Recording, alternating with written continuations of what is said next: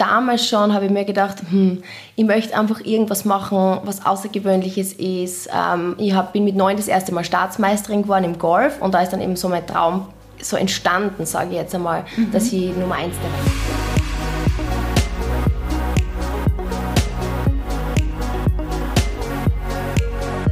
Hallo und herzlich willkommen zur heutigen Folge des Podcasts Get What You Want.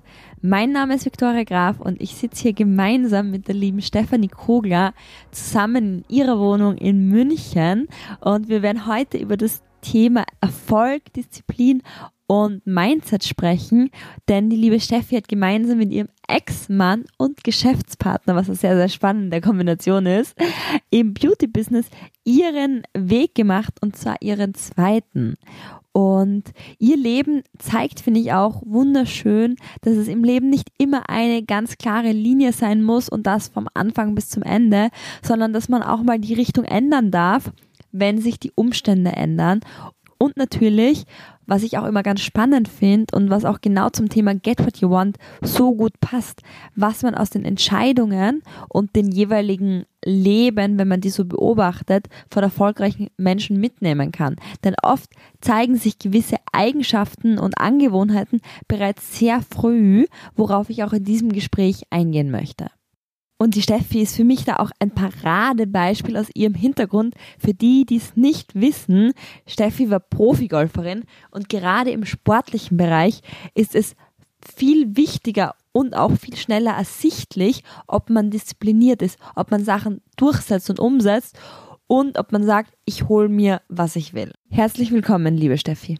Hallo, vielen Dank für die Einladung. Ich freue mich, da zu sein. Magst du vielleicht so äh, einfach in ein paar Worten erzählen, was du so bisher gemacht hast? Weil du hast ja doch auf der einen Seite den sportlichen Weg und jetzt bist du ja sehr viel online präsent, bist im Beauty-Bereich tätig und das sind ja doch zwei unterschiedliche Welten. Wie ist es dir denn damals gegangen, als du gesagt hast, gut, sportliche Karriere, das war's und vielleicht auch, warum hast du das gesagt? Und wie bist du dann auch in, diese neuen, in diesen neuen Bereich auch reingewachsen? Ja, im Grunde ist es so, wie du sagst, ähm, ich wollte schon immer Profi-Golferin werden. Also seit ich drei oder vier Jahre bin, habe ich angefangen im Golf zu spielen durch meinen Papa.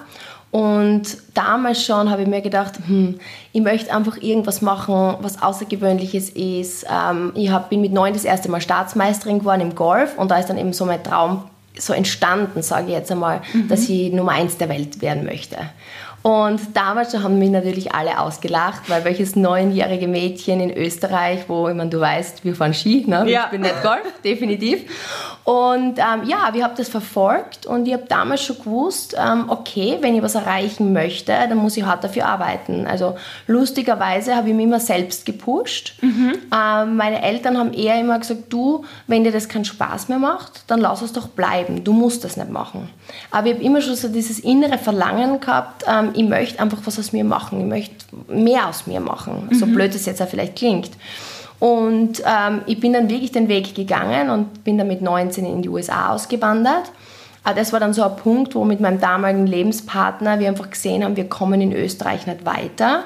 Wir haben nicht die Trainer, die wir brauchen, damit wir wirklich weiterkommen. Wir waren beide Nummer eins in Österreich über zehn Jahre, mhm. haben internationale Meisterschaften gespielt und Titel eingefahren. Aber irgendwie haben wir so das Gefühl gehabt, wir müssen einfach mehr machen, um mehr zu bekommen und sind dann eben ins Golf Mecca Florida ausgewandert. Und ähm, ja, ich habe dann die Chance gehabt, eigentlich meinen Traum zu leben, wenn man so möchte. Bin die Tour gereist. Das sind ja so 30 Wochen im Jahr, wo man unterwegs ist und dann eben seine Wettkämpfe spielt. Mhm.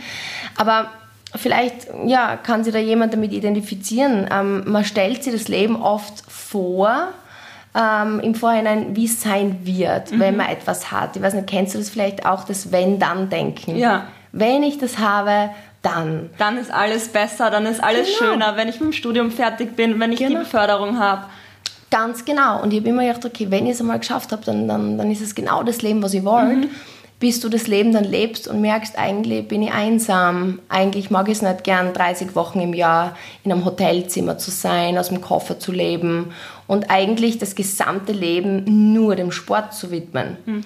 Hat es bei dir da so einen Moment gegeben, wo du dann irgendwann gesagt hast, das war's? Oder war es immer wieder so Zweifeln und irgendwann hast du gesagt, gut, ich hänge meine Golfkarriere jetzt an den Nagel? Mm, das ist eine gute Frage. Also ich glaube, ähm, es, es kommen einfach so eine Summe an Erlebnissen, ähm, die dann irgendwann das Glas zum Überlaufen bringen. Mhm. Und bei mir kamen einfach viele Bandscheibenvorfälle dazu. Okay. Das heißt, im Nacken die Probleme, einfach immer wieder Wettkämpfe ausfallen lassen zu müssen. Und dann war irgendwann der Punkt, und das kann ich mich schon erinnern, da bin ich am Flughafen gestanden und habe wieder mal wegfliegen wollen zum Turnieren. Ich bin einfach nur mehr in Tränen ausgebrochen. Mhm. Und habe zu meinem damaligen Partner gesagt, einfach du, ich, ich, ich will da nicht weg, ähm, ich mag nicht mehr dorthin fliegen. Und habe einfach gemerkt, es baut sich so ein Widerstand in mir mhm. auf, dass ich gewusst habe, es muss die Karriere danach kommen. Und dann ähm, ja, war ich einfach bereit, sage ich mal so. Also ich habe es nicht gleich aufgegeben, mhm. weil ich meine, du brauchst ja einen Plan B, ne? Ja. Also es war ja nicht so. Ich meine, du musst ja denken, ich war Studienabbrecherin. Mhm. Ähm, ich habe zwar immer sehr, sehr gute Noten gehabt und war immer gut, aber du musst dir irgendwann mal für eines entscheiden. Mhm. Wie alt warst du, als du dann die Entscheidung getroffen hast? Also es war so, mit 26 bin ich dann durch Zufall eben über mein zweites Standbein gestolpert sozusagen, durch meine eigenen Hautprobleme, habe ich in den Beauty-Bereich reingeschnuppert. Mhm. Und die Erkenntnis kam nicht sofort, aber ich habe gemerkt, es ist eine Leidenschaft, die mich da packt. Mhm. Und ich habe das erste Mal so Licht am Ende des Tunnels gesehen. Ich habe das erste Mal gesehen, hm, da gibt es vielleicht doch was, wo ich ähm, mich wieder pushen kann, richtig gut in etwas zu sein. Weil, mhm. so blöd es jetzt klingt, ein klassischen 9 to 5 Job, also ich war psychologisch unanstellbar. Also wenn du mir gesagt hättest, setz in ein Büro und mach irgendwas für irgendwen, hätte ich, glaube ich, weiß ich nicht. Das, das, das, ich brauche einfach immer eine Challenge mhm. und ich möchte einfach immer möglichst schnell an die Spitze und die Beste in was sein. Mhm. Also diese Challenge brauche ich, damit das Kribbeln in meinen Bauch kommt, damit meine Motivation entfacht ist. Mhm. Ich finde das ganz ein spannendes Thema, weil immer wieder die Leute sagen so, ja, wie kannst du die ganze Zeit so viel arbeiten? Ich möchte doch auch Urlaub machen oder so. Aber ich glaube, das ist ja auch das, was es ausmacht, dass man das findet, was für einen passt. Ob es jetzt ist, ein ganz normaler klassischer Job oder ob es ist, dass man sagt, du möchtest sofort an die Spitze. Vielleicht ist nicht für jeden das Richtige, aber für dich war es genau das Richtige, dass du gesagt hast, du kannst nicht Durchschnitt sein. Genau, also ich glaube, ähm, da muss jeder so sich einschätzen. Ähm, ich, ich, kann es auch gar nicht bewerten, ist es jetzt gut oder ist es schlecht. Also ich möchte es ja gar nicht bewerten. Bei mir ist es halt so. Für mich ist immer Mittelmaß und Durchschnitt die größte Qual. Also ich habe immer Angst, Durchschnitt zu sein. Mhm. Ich weiß nicht, wo das herkommt. Ich bin zwar ein Riesensicherheitsmensch, was merkwürdig ist, aber ähm, ja, ich brauche das einfach, diese Challenge, ähm, was erreichen zu können und irgendwie gut in was zu sein. Wahrscheinlich ist es auch irgendwie mangelndes Selbstwert aus der Kindheit oder sowas, was mich da antreibt, keine Ahnung. Aber ja, also das ist bei mir immer das Thema gewesen. Ich wollte immer die Beste in allem sein. Mhm. Und wie hast du dann die Schritte aus dem sportlichen Bereich, wo du ja im Endeffekt für dich selbst trainierst, zu der Karriere jetzt gemacht, wo du ja sehr viel mit Menschen arbeitest und viel verkaufen musst, einfach auch ja, jetzt zum Beispiel Social Media sprichst, deinen eigenen Podcast hast, wie hast du da den Übergang gefunden? Wie hast du da begonnen, dir die Fähigkeiten dann auch anzueignen?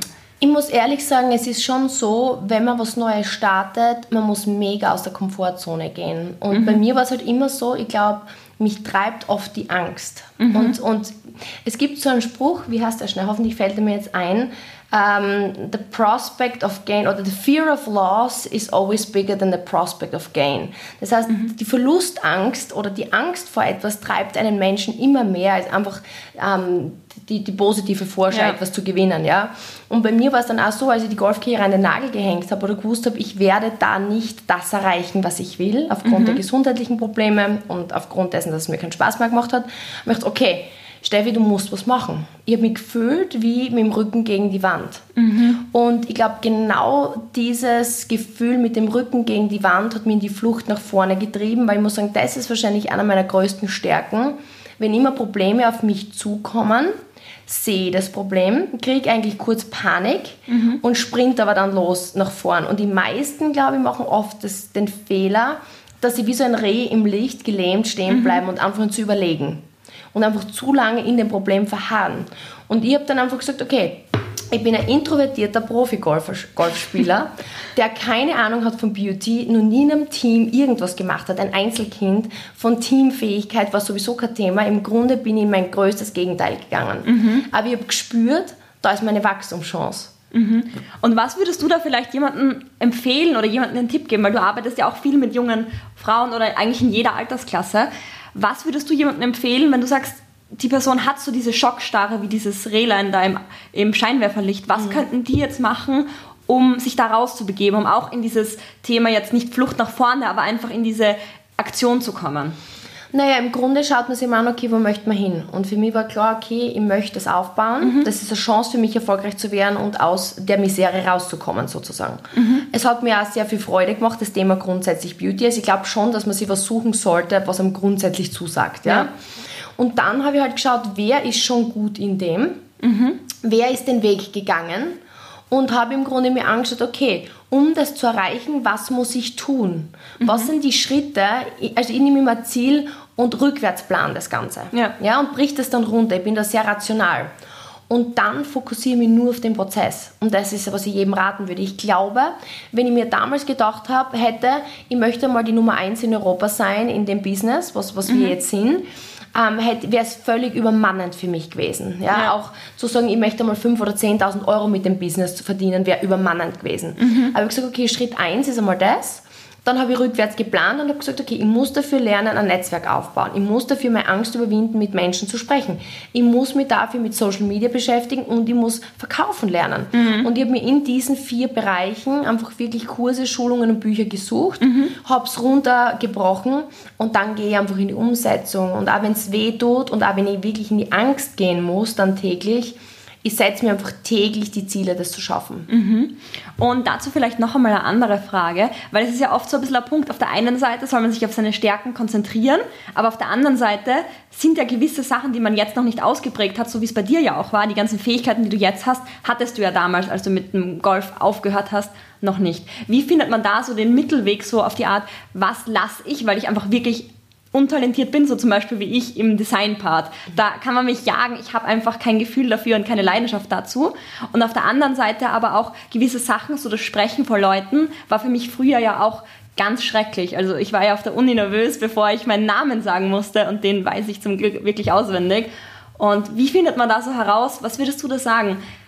Was sollte man lassen, weil man einfach kein Talent hat und was ist das, wo du sagst, genau dort ist dein größtes Potenzial, weil du es noch nicht kannst? Das ist eine gute Frage.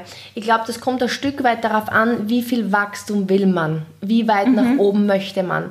Wenn ich sage, ich möchte einfach einen durchschnittlichen Erfolg haben, dann würde ich einmal beginnen, Stärken zu stärken mhm. ja? und Schwächen einfach ein Stück weit zu kompensieren. Wenn ich jetzt aber hergehe und ich möchte in was wirklich erfolgreich werden, ich meine, ich würde mir jetzt nie eine Nische aussuchen, zum Beispiel, ich kann gar nicht singen, ja, ich sage es ganz ehrlich. Also wenn ich singe, dann klirren die Scheiben. Und ich würde jetzt nicht mit 34 beginnen, eine Sängerkarriere anzustreben. Mhm. Ich glaube, das wäre einfach nicht besonders smart.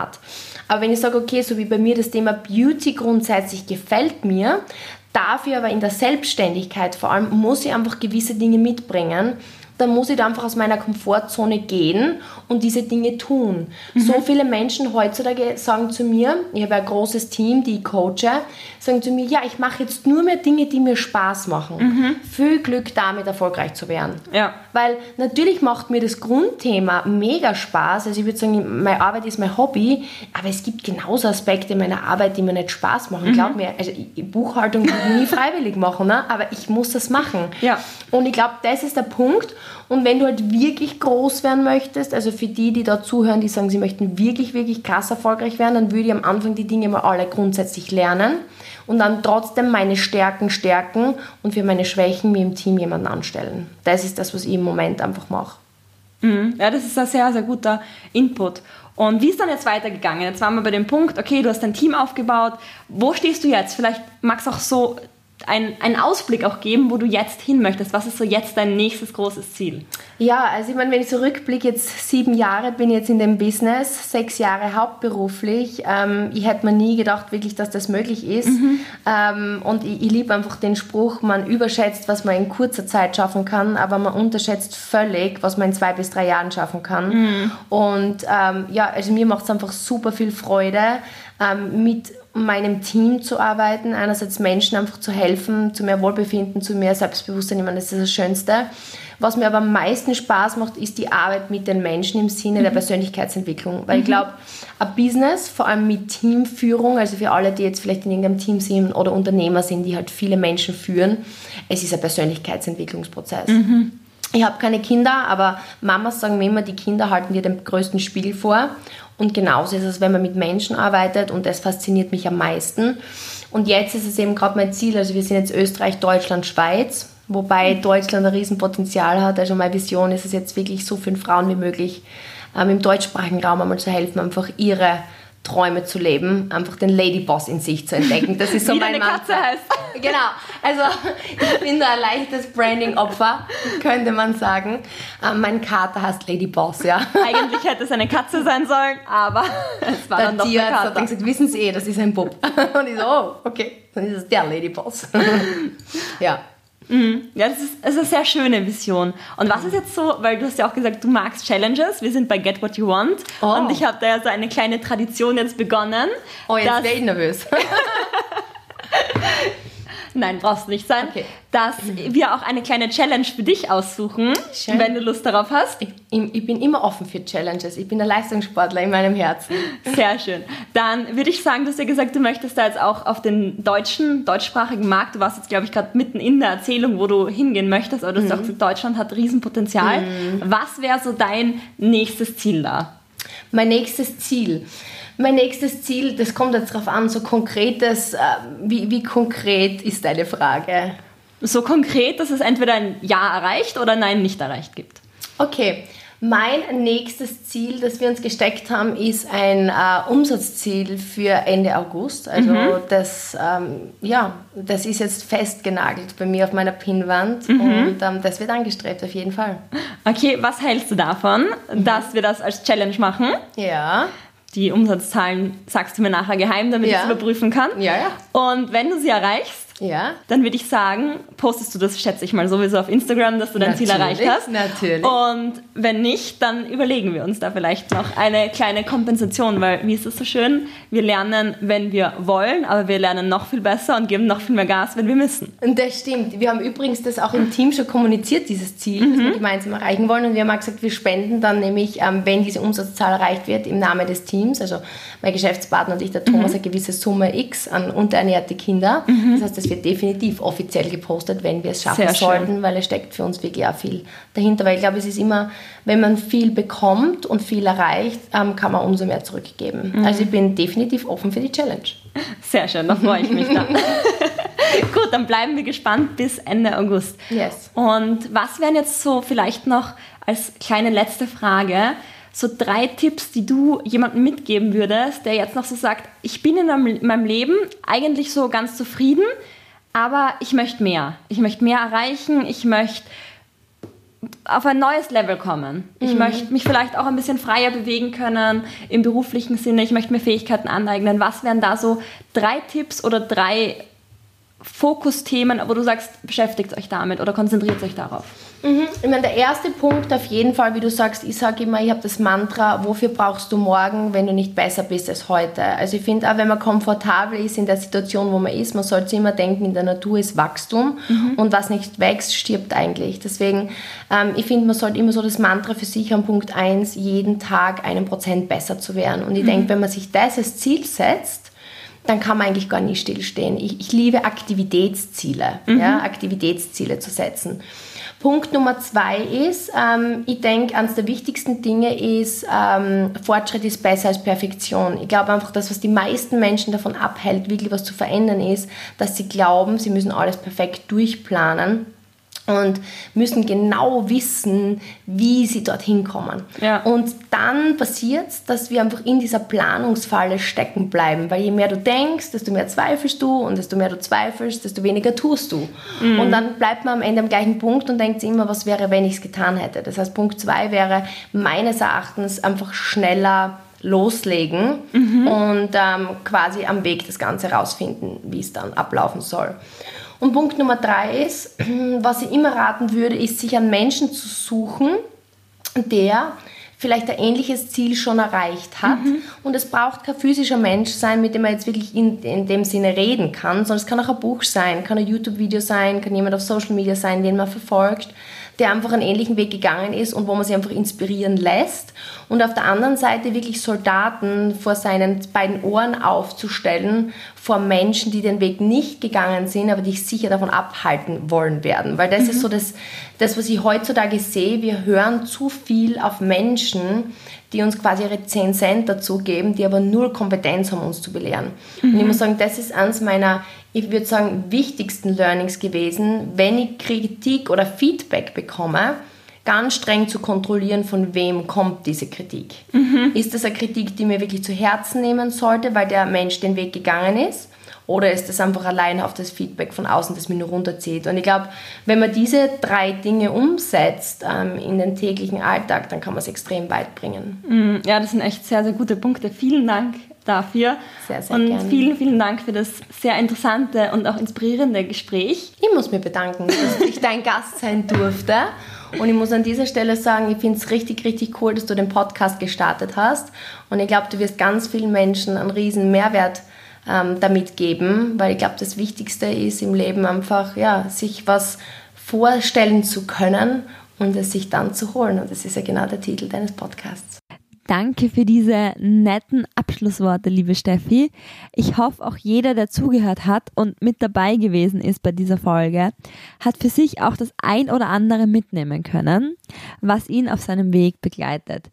Und überleg doch mal für dich, was sind denn so deine Top 3 Learnings aus dieser Folge und wie kannst du zumindest eines davon innerhalb der nächsten 24 Stunden für dich umsetzen? Ich freue mich, dass du dabei gewesen bist und falls du den Kanal noch nicht abonniert hast, würde ich mich freuen, wenn du das tust und deine Bewertung für diesen Podcast da lässt. In der nächsten Folge geht es um das Thema Privatleben und Berufliches. Macht es Sinn, das zu trennen? Gehört es getrennt oder darf es fließende Übergänge geben? Und wie spielen da Urlaub, freie Wochenenden oder Wochenenden mit Arbeit und Rollenbilder mit hinein? Bis zum nächsten Mal. Get what you want, deine Victoria.